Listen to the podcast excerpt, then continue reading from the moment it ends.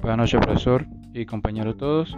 Para la clase de hoy, nuestro grupo queremos hablarle de cómo fue el proceso para desarrollar nuestro ensayo, así como también extractos de lo más importante de la disciplina como lo son la discapacidad, necesidades especiales y diversidad, la cual sabemos que son temas interesantes y abarcadores que quizás se nos escaparon algunos detalles, pero tratamos de resumirle lo que para nosotros, como futuro docente, nos puede y debe interesar.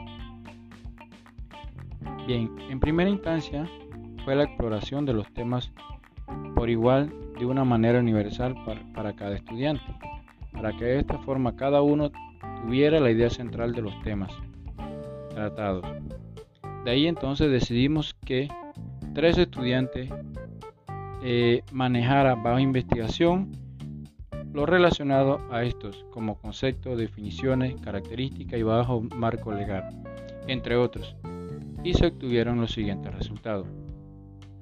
Para empezar sería bueno acercarlos a los temas bajo el conocimiento sobre de qué trata cada término. Y bien, lo plantearemos brevemente así. La, discapacidad. Eh, según su definición, es una condición del ser humano que de forma general abarca las deficiencias, limitaciones de actividad y restricciones de participación de una persona.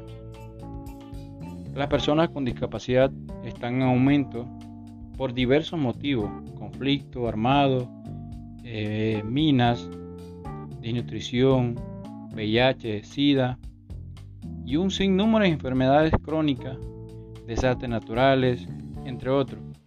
Esta tendencia ha creado una gran demanda en el sector salud, por cierto. Otra de las características son las necesidades especiales.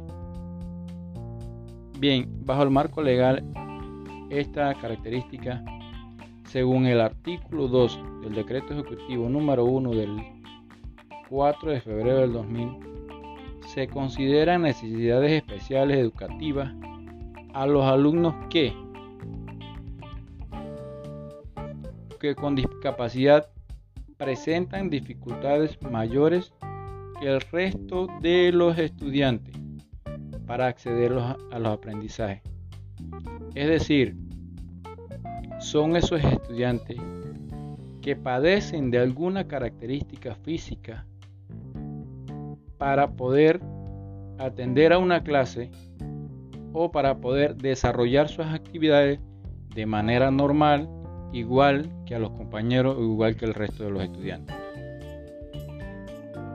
Las necesidades educativas especiales constituyen el soporte de las orientaciones pedagógicas para los siguientes grupos de estudiantes estudiantes con limitación auditiva, estudiantes con limitación visual, eh, los sordociegos, eh, los autismos, discapacidad motora, cognitiva y también estudiantes con discapacidad y talentos excepcionales. Si bien es cierto, conocemos hoy en día en la parte educativa docentes, maestros preparados para esa área son docentes que se capacitan, tienen una educación especial para atender a estos jóvenes, que no lo hace, eh, no se excluyen del grupo, más bien se trata por medio de estos docentes darle una inclusión de, una manera participativa y equitativa y que puedan desarrollar su intelecto de igual forma e incluso algunos tienen un mayor desarrollo intelectivo que los demás. Entonces, podríamos aplicar ciertas diferenciaciones. Y es que la diversidad significa diferentes cosas. O diferente participación, diferentes culturas. Eh, la diversidad educativa eh, podríamos llamarla la diferencia existente en los humanos en cuanto a las relaciones y condiciones sociales. Esta puede ser por edad, eh, necesidades especiales, discapacidad poblacional, etnia, lengua y entre otras. Es por ello que las diferencias entre las necesidades educativas especiales y la, y la discapacidad no depende del entorno en donde se desarrolla el alumno. Aquel eh, estudiante, aquel joven, aquel niño que presenta una discapacidad no necesariamente tiene una necesidad educativa especial. Eso es importante.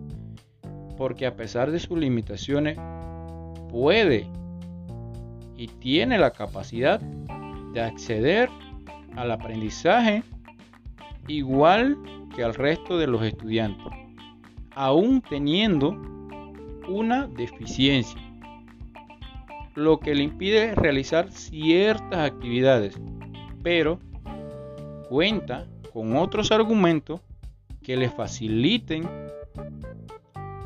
el aprendizaje o el desarrollo de esas actividades.